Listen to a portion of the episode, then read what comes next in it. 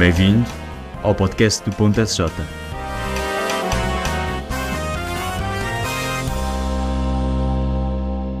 Olá, bem-vindos à Justiça Climática, série do podcast do Ponto SJ dedicada ao tema das alterações climáticas e do ambiente.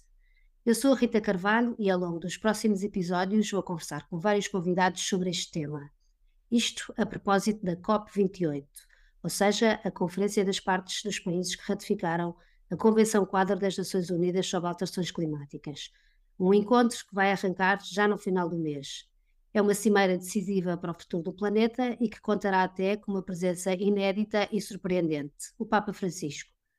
Francisco tem sublinhado a urgência do tema das alterações climáticas e do cuidado da casa comum, e depois da encíclica Laudato Si, que escreveu em 2015, escreveu também recentemente, no mês passado, mais um documento importante, a Laudato Deum, uma exortação apostólica sobre o tema do ambiente e onde fala precisamente da importância e da urgência desta COP em específico. O Papa vai estar no Dubai nos dias 1, 2 e 3 de dezembro, eh, mas esta cimeira vai começar já na próxima quinta-feira, dia 30, e durará até o dia 12. Juntamente com outros chefes de Estado, pois esta não é apenas uma reunião de especialistas e de peritos, mas essencialmente um encontro onde se tomam decisões políticas, o Papa quer ajudar a encontrar compromissos justos e execuíveis para travar o aquecimento do planeta e para mitigar os seus efeitos, que já estão à vista de todos. Esperam-se nesta COP cerca de 70 mil pessoas, entre os quais mil oradores. Os participantes incluem delegados de mais de 198 países, organizações não governamentais, organizações intergovernamentais, agências especializadas das Nações Unidas, empresas privadas e meios de comunicação social. Ao longo das próximas semanas, aqui no podcast do Ponto SJ, iremos conversar e analisar também a Laudato Deum, bem como o que tem sido feito nesta matéria na Igreja e também na Companhia de Jesus. Mas vamos começar essencialmente pela companhia e começamos esta série com uma conversa com o Padre Filipe Martins. O Padre Filipe é jesuíta português, está em Bruxelas desde 2021, onde é o diretor do GESC, o Jesuit European Social Center, e é também o coordenador do Apostolado Social dos Jesuítas na Europa. O GESC, recentemente, em conjunto com, com outras organizações dos jesuítas, lançaram uma campanha inaciana para a COP28, em articulação também com o Eco Justice, que é a rede inaciana global que trata do tema da ecologia. É também sobre isto que vamos conversar. Começava por saudar o Padre Felipe, obrigada por, por estares connosco em direto de Bruxelas para conversar sobre este tema e, e, se calhar começava exatamente por te pedir que explicasse um bocadinho o que é que é o GESC, qual é que é esse trabalho que se faz aí em Bruxelas e o que é que o GESC também tem feito na área da justiça climática e do ambiente nos últimos tempos. Olá Rita, obrigado e gosto em rever-te. Aí um abraço para Portugal, isto de ser imigrante temos sempre saudades. Exatamente. Pois é verdade, enfim, Sim, sim. O pastel de nata e o vinho do Porto, estas coisas que nos fazem e, falta. Exatamente. E o bom tempo e o calor, que ainda está e mais ou menos por aqui. o calor, hoje de manhã 4 graus a sair aqui para a rua.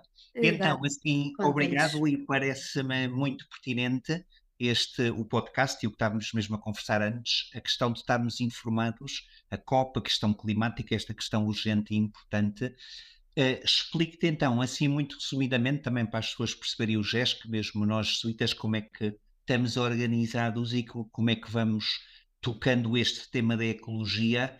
Portanto, assim muito resumidamente, a Companhia Universal em imensos países, 120 ou 130 países onde nós estamos, e nós organizamos-nos mais ou menos por continentes. Na nossa, na nossa linguagem chamamos conferências, mas mais ou menos por continentes, a, a, ajuda a fazer uma certa gestão e coordenação. Portanto, a nossa coordenação europeia, para assim chamar a, a Conferência dos Jesuítas Europeus, a presidência e está aqui em Bruxelas. Há uma coordenação europeia das universidades, há uma coordenação europeia de colégios, também da nossa formação, e de facto eu estou a liderar esta equipa da coordenação europeia, por assim, eh, de, de os temas sociais e os temas da ecologia. Portanto, sou o chamado legado social europeu. Nesse sentido, o estar aqui em Bruxelas permite-me ser diretor desta instituição, o que chamamos o GESC, o Jesuit European Social Center, que tem um grupo, um pequeno grupo de peritos que me ajuda nesta coordenação das várias redes. uma das redes, e portanto, para ir ao tema da ecologia, portanto, a partir da coordenação europeia, eh, falo sobretudo em três redes, das várias redes que me toca acompanhar. Uma que várias pessoas conhecem em Portugal, eh, o Jesuit Refugee Service, portanto, o uhum. serviço uhum. jesuíta aos refugiados, tem também aqui uma coordenação própria, mas tem a ver com este trabalho de acolher na Europa migrantes e refugiados, assim uma primeira relevante. Uma segunda rede social relevante, nós chamamos, é o menos conhecida, a Rede Xavier, mas não é nossa Fundação Gonçalo da Silveira, também os leigos acompanham, portanto, instituições portuguesas, a partir da Europa, a questão da justiça global, o trabalho com o Global South, como nós chamamos, o Sul Global. E chegamos ao terceiro ponto. E qual é este terceiro ponto? a coordenação, se no fundo imigrantes na Europa e desenvolvimento e emergência fora da Europa já estão cobertos, estamos agora cada vez mais a cobrir esta terceira área de trabalho, para chamar assim, a área da ecologia. Uhum. E, portanto, de facto, aqui a partir de Bruxelas não só temos dois ou três projetos, depois se vier a conta também podemos falar, de dimensão europeia, mas é a partir daqui de Bruxelas uh, que tenho feito a coordenação de uma rede nova e importante que se chama a rede dos ecodelegados. Uhum. Cada província jesuíta das 16 províncias, há uma região autónoma, mas das 16 províncias e região, eh, tem nomeado o que se chama um ecodelegado, aí em Portugal o Fredo, o padre Frederico Lemos. Foi nomeado uh, agora este ano, exatamente. Nomeado recentemente, e exatamente para quê? Para que possa acompanhar, entusiasmar, informar não só os jesuítas, comunidades, as nossas escolas, as, as CBX, as pessoas à nossa volta, da importância e urgência deste tema e o que é que em concreto também podemos fazer. Ainda uma última nota, uh, uh, uh, só sobre esta, este contexto que ajuda as pessoas a perceber o que é que estamos a fazer de facto, aqui um, o meu vice-diretor é um tipo engraçado, um leigo, um húngaro, chama-se Botton, e o Botton diz muitas vezes, eu acho que ele tem razão, ele é licenciado em ciência política e trabalhado muito nesta área, e diz, vocês jesuítas ainda não descobriram a importância do papel de estarmos aqui em Bruxelas, a nível do que chamam o advocacy, não é de tentar influenciar as políticas públicas, eh, nomeadamente a nível da comunidade europeia. Portanto, estes os, os 27 Uh, enfim, isto é verdade que é sempre difícil estimar, mas diz ele, e diz eles todos, 60% ou 70% das leis são hoje decididas a nível europeu, sim, sim. a nível climático, a nível, enfim, tantas coisas da energia, etc. E, portanto, esta dimensão, não só do trabalho nas províncias, através desta rede de ecodelegados, como a dimensão aqui do advocacy em Bruxelas, é também um, um tema e é um trabalho bastante importante para que as leis sejam justas, para que tenha o ponto de vista de todos, também do Sul, etc. E envolvendo também jesuítas peritos, graças a Deus cada vez há mais uma geração nova de jesuítas, não só empenhados no tema da ecologia, mas também com que estudaram a questão e, portanto, também são reconhecidos e aceitos quando trabalham nestes fóruns mais uhum. especializados. Sim, esse trabalho de, de, de, reflexão que nós temos, mas que muitas vezes depois não passamos mais à parte da, da ação e de fazer valer aquilo que, que estudamos e que refletimos, exatamente contribuir para o bem comum através da, da do advocacy, como dizias. Uh, falando aqui concretamente do tema da COP, pronto, esta vai ser já a 28ª Conferência das Partes, mas que está a ser vista, encarada com uma, com uma grande expectativa. Uh, aqui, segundo percebi, será feito o segundo balanço do Acordo de Paris e, e medir-se-á, de certa forma, o progresso que cada país tem feito em matéria de mitigação, adaptação e financiamento climático. Só para os que estão um bocadinho mais aliados deste tema, o Acordo de Paris levou, levou os países que, que, que o ratificaram como comprometerem-se a limitar o aquecimento global a menos de 2 graus Celsius, de preferência 1,5 em relação aos níveis pré-industriais, Uh, o que eu perguntava era o que é que verdadeiramente vocês consideram que está em causa nesta cimeira e, e pronto, e daquilo que também se vai sabendo de, de, das notícias e da, da, preparação e das negociações prévias a estes grandes encontros, quais é que podem ser as expectativas que podemos ter em relação à posição das, das grandes potências que são aqui decisivas nesta matéria? Né? Sim, enfim, acho que essa palavra estava-te a ouvir a apresentar e a verdade, a grande expectativa acho que está aí e se calhar como nunca antes de vermos nas notícias, não é? Todos os jornais vão publicando e, e mais cedo, a Copa ainda não começou, como dizias, começa a 30 de novembro. Uh, o que está em causa, bem, eu acho que o que está em causa ainda ontem, ontem, ontem, uh, voltando ao Acordo de Paris, para depois ir ao que está em causa, de facto, em 2015, já com a consciência que vem de muito anos, portanto, o, o crescimento não é infinito, nós temos limites, há que cuidar o planeta para pôr desta forma. Já desde a década de 70, o famoso Clube de Roma tem um primeiro relatório sobre isso.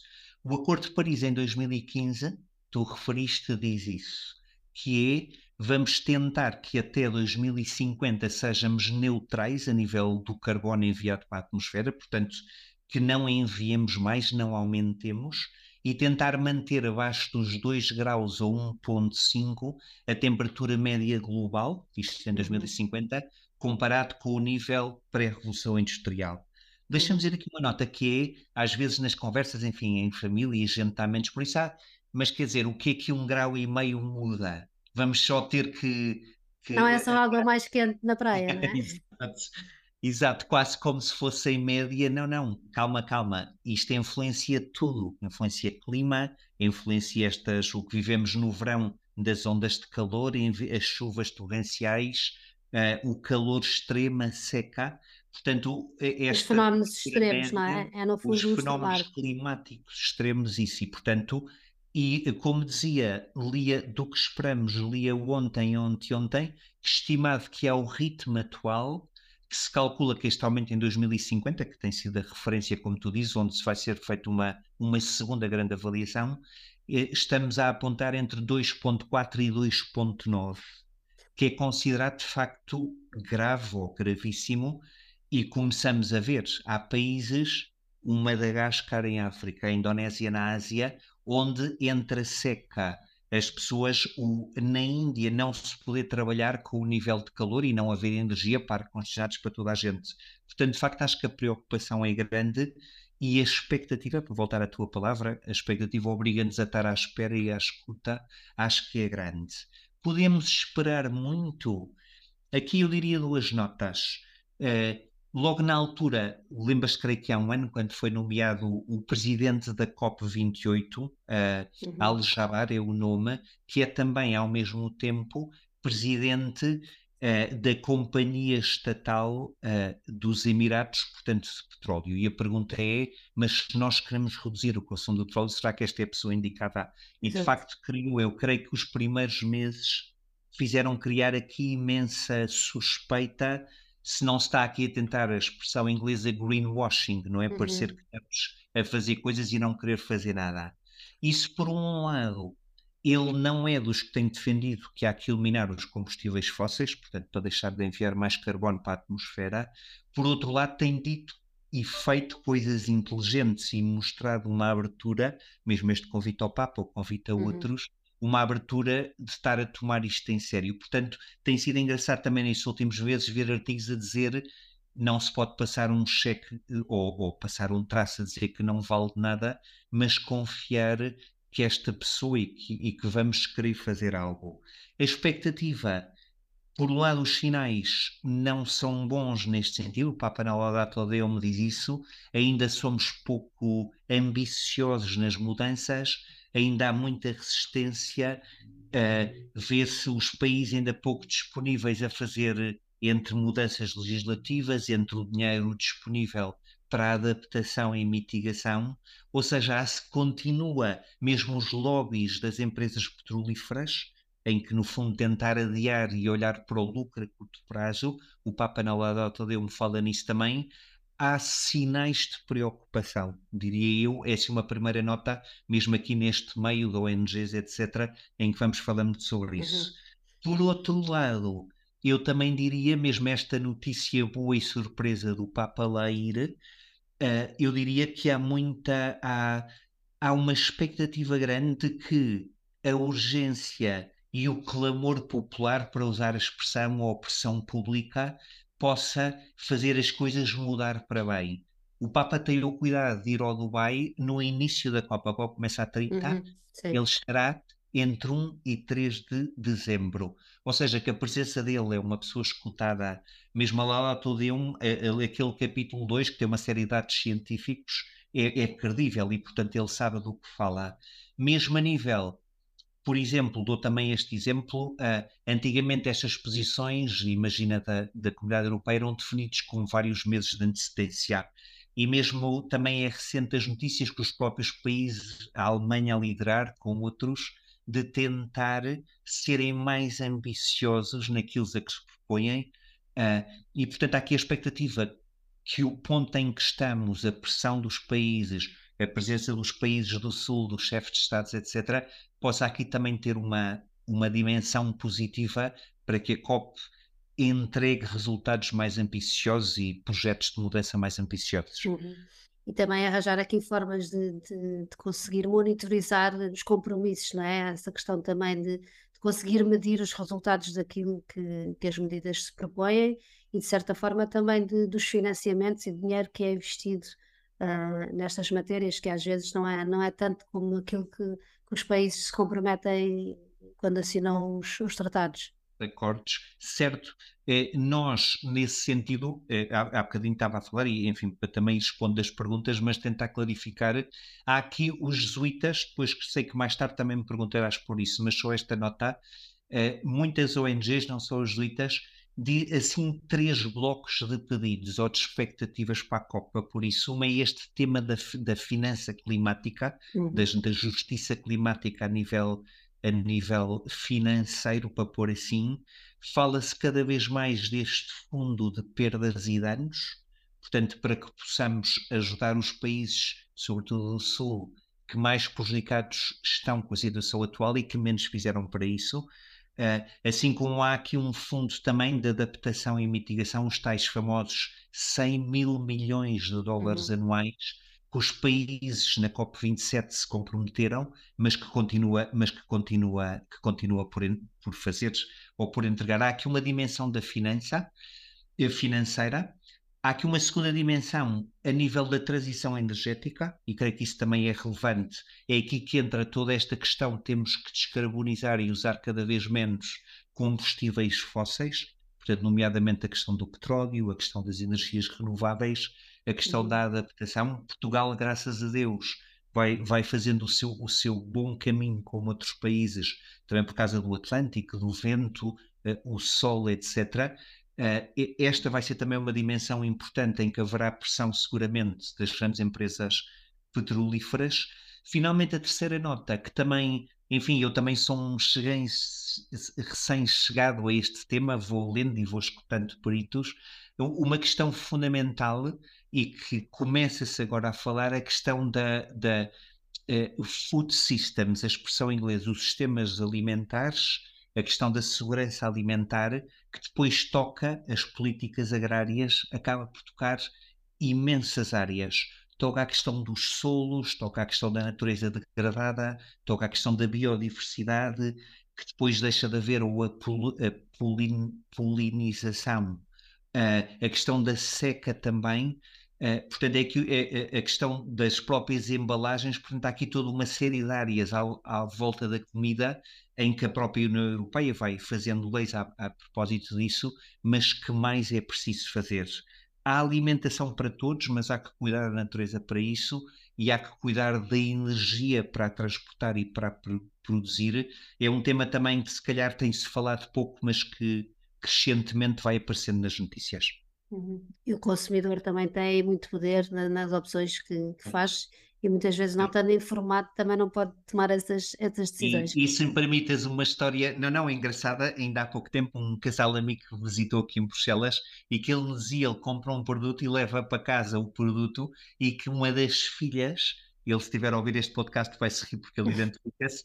Uma das filhas pegou no produto e disse: Oh pai, mas como é que tu compraste isto? Já viste que tem isto, isto e isto? Não, embalando. São, são ativistas e preocupadas. E ele, oh filha, tens razão, desculpa, eu não olha.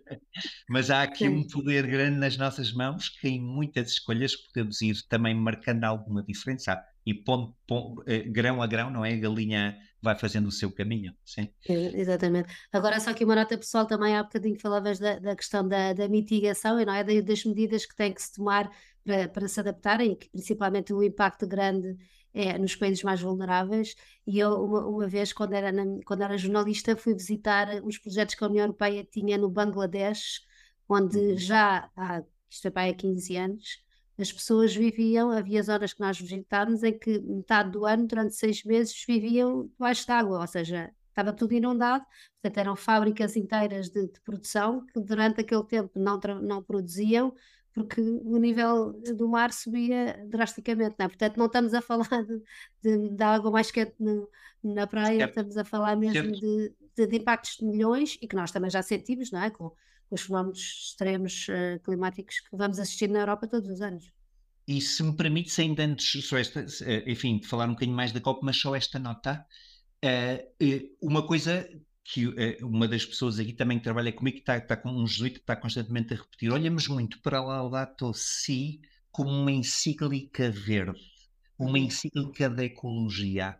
E de facto o Papa insiste: não, não, isto não é uma encíclica verde, é uma encíclica global de justiça social que afeta a vida de grande parte do planeta e grande parte da humanidade. E o que tu tocas estava-me a lembrar uh, exatamente no, nos, nos, Emirados e nos países da Península Arábica, a questão das temperaturas extremas, a questão uhum. das mortes, tanto na construção, sobretudo na construção, de uma série de imigrantes, pela pressão internacional, fizeram agora leis em quando a temperatura uh, aumenta um certo valor, então que ainda não são considerados suficientes, mas então que não se pode trabalhar. E de facto vê isso cada vez mais, que depois prejudica a vida das pessoas, gente com, com problemas respiratórios, mortes, mortes prematuras ou o grau de umidade demasiado alto. Portanto, a preocupação não é só da natureza mais verde ou menos verde, de mais um grau ou menos grau, mas toca a vida concreta de muitos milhões de pessoas. Agora, falando aqui de um, tema que, que, que, eu acho que também é, é relevante e que, e que, tu também vais, vais, vais tomando conta nos, nos vários contatos que aí, que aí vais tendo em Bruxelas, ou seja, falamos aqui de uma, de uma urgência, não é? Mas há muito tempo que falamos de uma urgência e a minha pergunta é, no mundo em guerra, não é? E cada vez temos mais conflitos e tensões, só, só no ano e meio digamos, eh, começaram duas guerras importantes aqui na, na zona da Europa, como é que se pode eh, encontrar um desejo comum de fazer face a um desafio que afeta a todos, no, no meio de tantas preocupações, e como é que, que, se consegue manter esse sentido de urgência quando parece que há outras urgências mais urgentes, uh, é. essa expressão? Sim, enfim, não, não sei se sei responder. Eu admiro muito o Papa Francisco, enfim, não só por ser jesuíta, uh, ser da casa, como costumo brincar, a última coisa que o critiquei é não ter arranjado um tacho lá em Roma. É uma brincadeira, uma nota de humor, mas ele. É, é, vir estas pessoas, uh, o Timmermans, o Franz Timmermans era um, dos, um dos comissários aqui na comunidade, na comunidade europeia, regressou agora também à Holanda, mas tem havido aqui uma série de vozes que vão alertando para esta urgência. E de facto, neste sentido, além de alguns políticos marcados e, e Uh, o Papa creio que faz isso muito importante, faz isso de uma forma muito importante e recorrente. Daria aqui duas notas. Creio que a urgência também se reflete, reflete-se em duas coisas. Creio que se reflete-se nas políticas, como dizia há pouco. É, de, em 2019, aqui na, enfim, tenho aqui o Parlamento mesmo à minha frente, a ver da janela. Em 2019, este é o chamado Green Deal, o Green Deal é este grande pacote de medidas de adaptação e de mitigação a, a, a nível de toda a comunidade europeia.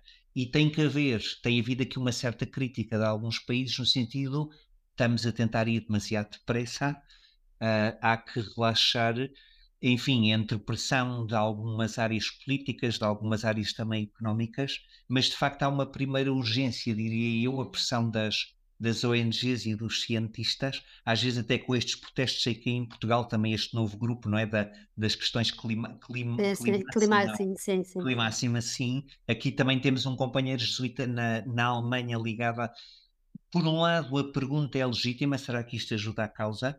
Mas por outro lado, este nosso companheiro alemão diz, não, eu estou a protestar porque o governo alemão não está a cumprir as metas com as quais se comprometeu. Portanto, ele é muito claro, muito objetivo. Creio que há um lado de urgência legislativa que é preciso manter, como dizes, mesmo em contextos de guerra inesperadas, que nos afetam a nível da transição energética, a questão daqui da energia é importante, mas que é preciso manter em cima da mesa porque a janela de mudança, de não poder voltar atrás, vai-se vai -se marcando. Acho que há aqui uma segunda, um segundo nível de urgência, estou-me a rir também vou contar mais uma mas que é deste, e na campanha também falamos nisso, nesta campanha que preparamos, de mudança pessoal a pouco e pouco. Acho que não caiamos no erro de pensar que a grande mudança climática vai ser pela nossa, pelos nossos gestos pessoais. De facto, há aqui um lado estrutural ou do sistema que é preciso mudar a pouco e pouco. Uh, mas, por outro lado, ou seja, uh, uh, corrija um bocadinho o que disse, por um lado há um lado sistemático, mas por outro lado há este lado que não podemos obviar que tem a ver com as opções pessoais de cada um. E eu creio que aqui também há urgência da forma como viajamos e para onde viajamos, da forma como o compramos e o que não gastamos. Uma palavra que aqui também começa a aparecer, e creio que em vários países, este o degrowth, ou, ou o não crescimento, este aceitar os limites, é, sobretudo aqui na, na, no polo ocidental do mundo, para pôr desta forma, Europa, Estados Unidos, Austrália, uh, temos uma lógica da compra, do consumismo Uh, ainda esta semana, estamos a gravar esta semana, não é? Vamos ter aí o Black Friday. Exatamente. E, e esta. E, e, vamos, vamos ter que mudar. Eu sou, mesmo a questão da alimentação, não é? A questão da, sobretudo, enfim, carne bovina, a, questão, a questão da. No outro dia, riem porque no outro dia, uh, uh, e falávamos sobre isto, e, tu, e comi uma comida que é aqui típica de Bruxelas, o steak tartar. Não sei se tu uhum. conheces. Sim, calhar sim, conheces. Sim, sim, sim, Enfim, carne bovina e do gosto e a pensar, pronto, é a pouco e pouco aceitar que também aqui somos chamados a mudança. E fiz uma experiência engraçada uma semana num outro evento na Suíça em que pude participar, um Eco Camp, Summer Camp, uh, de comida, uh, comida vegetariana e, e, de facto habituamos, eu acho que se nos uhum. habituamos, mas esta consciência de que posso, mas vou dizer que não, é uma lógica de consumismo, o Papa na Laudato Si me fala nisso, e eu diria que é o segundo polo de urgência que também é preciso não perder. Uh, nos guias que temos e que apresentamos no site da campanha, há algumas propostas engraçadas e acho que vai a pouco e pouco. E a conversão ecológica, para pôr assim, acho que também não, não a podemos adiar muito mais. Sim, e, é, e é uma conversão integral, não é? Porque não tem que ver só com a, com a questão ecológica, mas com a questão da, do consumo, da justiça, de ter uma vida, uma vida mais calma, mais, eh, mais contida, mais modesta e que possamos todos também usufruir melhor, não é? Porque todo este aceleramento e este consumo também tem, tem consequências eh, a vários níveis e, e penso que é também esse, esse, caminho que se vai fazendo, não é? De perceber que, que é preciso viver de outra maneira para nós e para o planeta. Certo, certo. Muito bem, passamos então se calhar aqui um bocadinho para, para a vossa campanha específica, se quiseres explicar quais é que são os objetivos e, e, o que é que cada, cada província, porque esta campanha, pelo que percebi, é para ajudar a acompanhar a COP, mas também para ajudar a dar algumas ferramentas para as próprias províncias e alguns grupos tomarem as suas posições, mobilizarem-se, exigirem mais dos, dos seus eh, representantes políticos. O que, é que, o que é que cada um pode fazer e que sugestões é que vocês também nos dão uh, neste site e nesta campanha que organizaram? Certo, então, de facto, é isso. Tá, a campanha foi aqui planeada, nasceu deste contexto, os ecodelegados, exatamente. Há aqui um grupo três instituições que a prepararam mais detalhadamente, portanto, aqui o GESCA, a equipa que tenho aqui em Bruxelas, também um, o Centro Social, Jesuit Center for Faith and Justice, o Centro para a Justiça Social dos Jesuítas em Dublin, irlandeses, e também o uh, Jesuit Missions UK em Londres.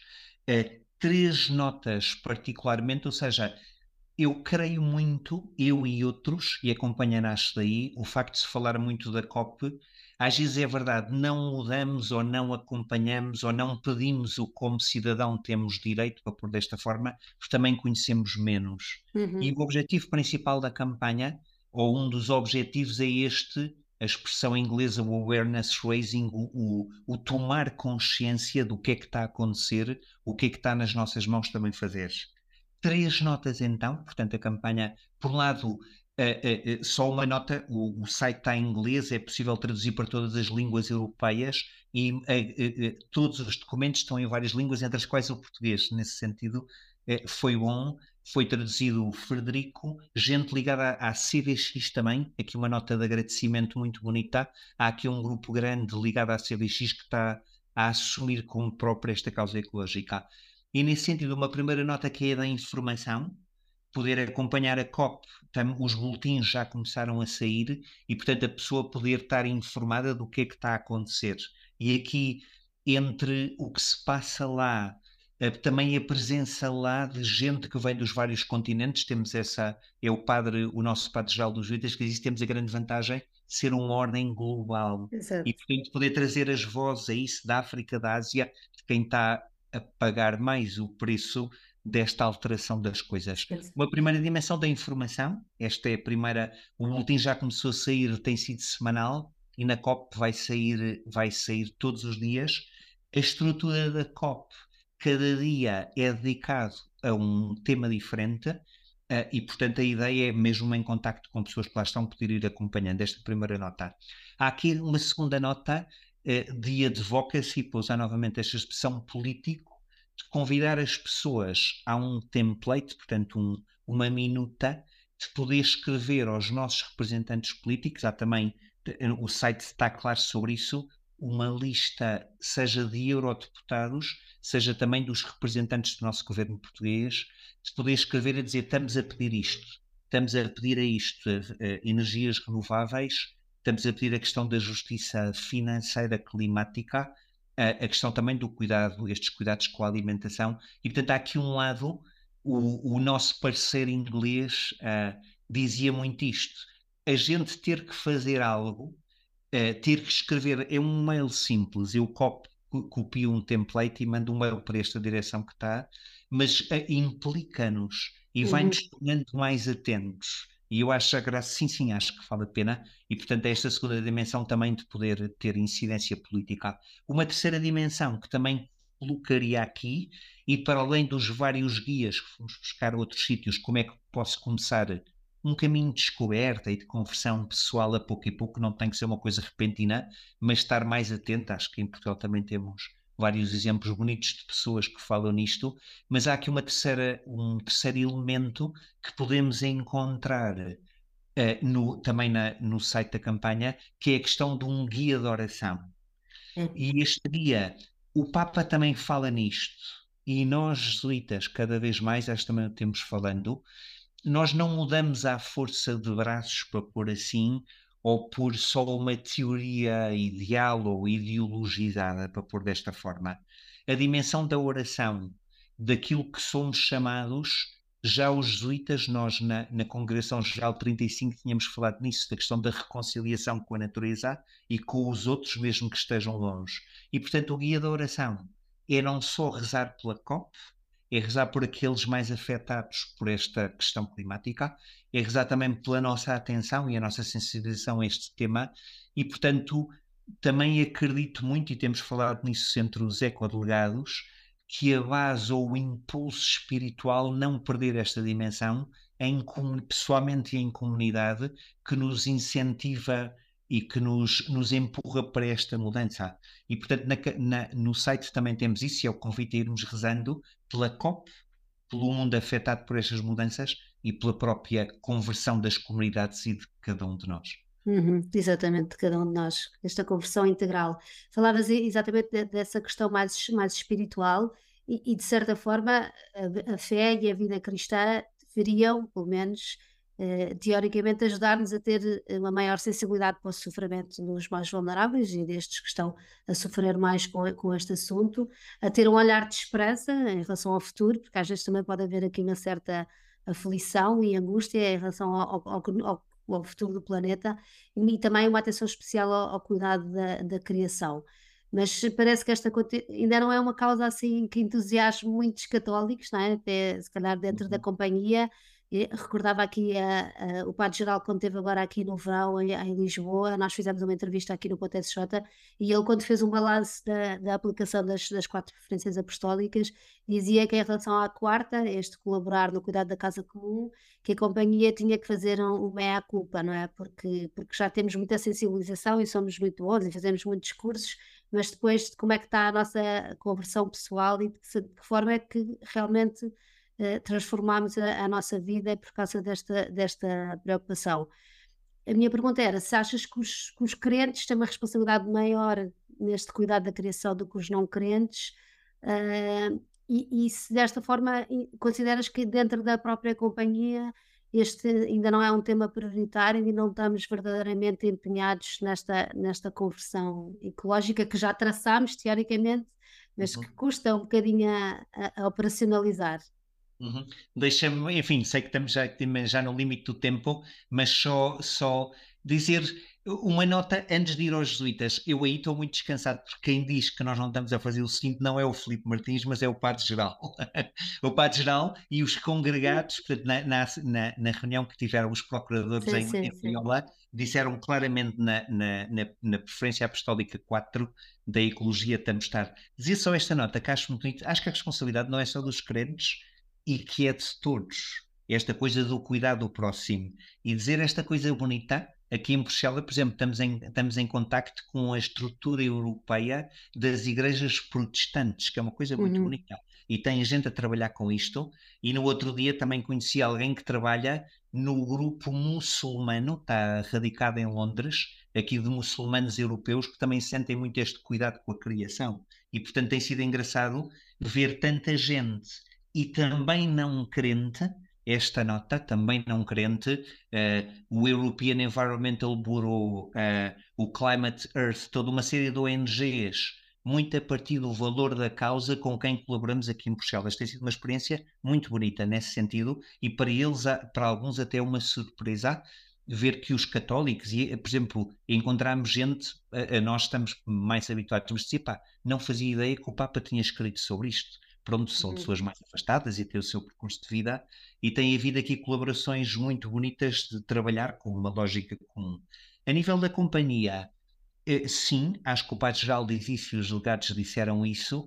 Creio que este esforço fala sobretudo da Europa. Eu tive recentemente também numa reunião, eh, eh, antes da Europa só, tive recentemente numa reunião com os meus colegas dos outros continentes, com os meus colegas, os, portanto, os coordenadores continentais, e acho que foi bonito ver, mesmo na América Latina, na Ásia, ou seja, quem fez menos pela situação onde estamos agora e mais afetado, já em mudanças estruturais a nível das comunidades cristã, das comunidades cristãs, das comunidades dos jesuítas, uh, tem sido bonito ver isso e partilhamos muito boas práticas, partilhamos o, uh, o impulso e o entusiasmo de fazer esta mudança para a ecologia integral.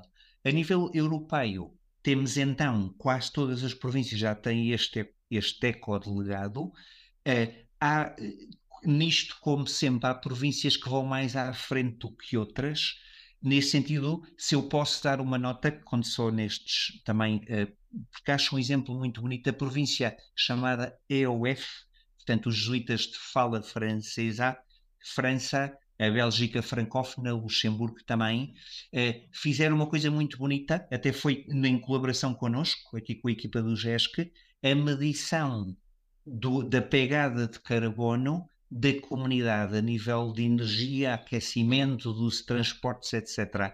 E foi bonito este processo feito nas várias comunidades, os jesuítas sim a perceberem, não, isto é sério, porque há aqui uma dimensão também de, de perceber a, a, base científica da mudança. Uh, e o que é que aconteceu? O provincial, foi a primeira província na Europa a acontecer, juntou estes relatórios todos, as propostas feitas de mudança, e escreveu uma indicação, não a obrigar, não está nesse ponto, pelo menos ainda nesse ponto, vamos tentar que as viagens de menos de X horas, então tentemos não apanhar o avião. Vamos tentar, a nível da rua ou da alimentação, que metade das nossas refeições seja vegetariana. Acho que é bonito, e é bonito não só o provincial o assumir como província, como ver as comunidades perceberem entusiasmadas neste esforço comum. Isto aconteceu na província UF, os irlandeses estão a fazer a mesma coisa, por exemplo, Uh, e, e, a esperança é que outras províncias, nomeadamente a nossa, também a pouco uhum. e pouco, não só mandado desde, desde cima, para usar esta expressão, mas confirmado desde cima, que também a partir das iniciativas individuais e sobretudo comunitárias, diria eu, a mudança quando é comunitária creio que é mais fácil. e creio que nos puxamos e nos, nos informamos uns aos outros e portanto creio que aqui na Europa também há bastante a fazer das, das nossas das comunidades, das paróquias, das escolas, este nosso projeto de medir a pegada de carbono e ver que mudanças podemos introduzir tem sido um projeto também engraçado nisso de, de ajudar a estimular este desejo de mudança que acho que vai existindo, mas que temos claramente que fazer mais a nível europeu. Uhum. E começa exatamente por essa tomada de consciência não é? do que é que, qual é que é o nosso impacto e de como é que podemos eh, olhar com, com perspectiva para as oportunidades e fazer de maneira certo. diferente. E esta nota, só esta nota, Rita, de acrescentar, fizemos uma coisa engraçada há seis meses, enfim, no meio dos muitos trabalhos, o que fizemos há uns meses a gente já nem se lembra quase. Fizemos um, um mapeamento muito bonito de boas práticas em cada uma das províncias. E também aqui uma nota, acho que não estou a revelar segredo nenhum, este teve imensa graça, depois nós assim também para provocar, às vezes é preciso, nesse mapeamento, fazíamos as várias províncias, então havia as províncias verdes, claro, as províncias amarelas, e assim, mas não era totalmente vermelho, mas assim um rosa. então, quando entregámos o relatório os provinciais reúnem de seis em seis meses e vão falando das várias coisas, nomeadamente desta.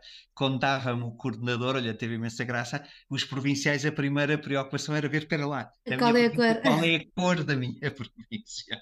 E gerou ali um diálogo engraçado e a consciência. É verdade, se calhar não se pode forçar, e somos várias gerações, das mais velhas também, mas que por outro lado somos chamados a esta conversão à ecologia integral também, sem dúvida. Bem, muito trabalhinho para fazer, muitas dicas. Obrigada, Padre Felipe. Vamos então acompanhando esta COP também através da, da, da campanha do GESC e daquilo que, que podemos fazer. Uh, obrigada, continuação de bons trabalhos de advocacy em Bruxelas, onde tanta coisa Obrigado. se cede e, e, vamos acompanhando também. Nós voltamos para a semana com mais um convidado para falar sobre a COP e sobre esta justiça climática que nos implica a todos. Até para a semana. Obrigada. Obrigado, Rita. Obrigado.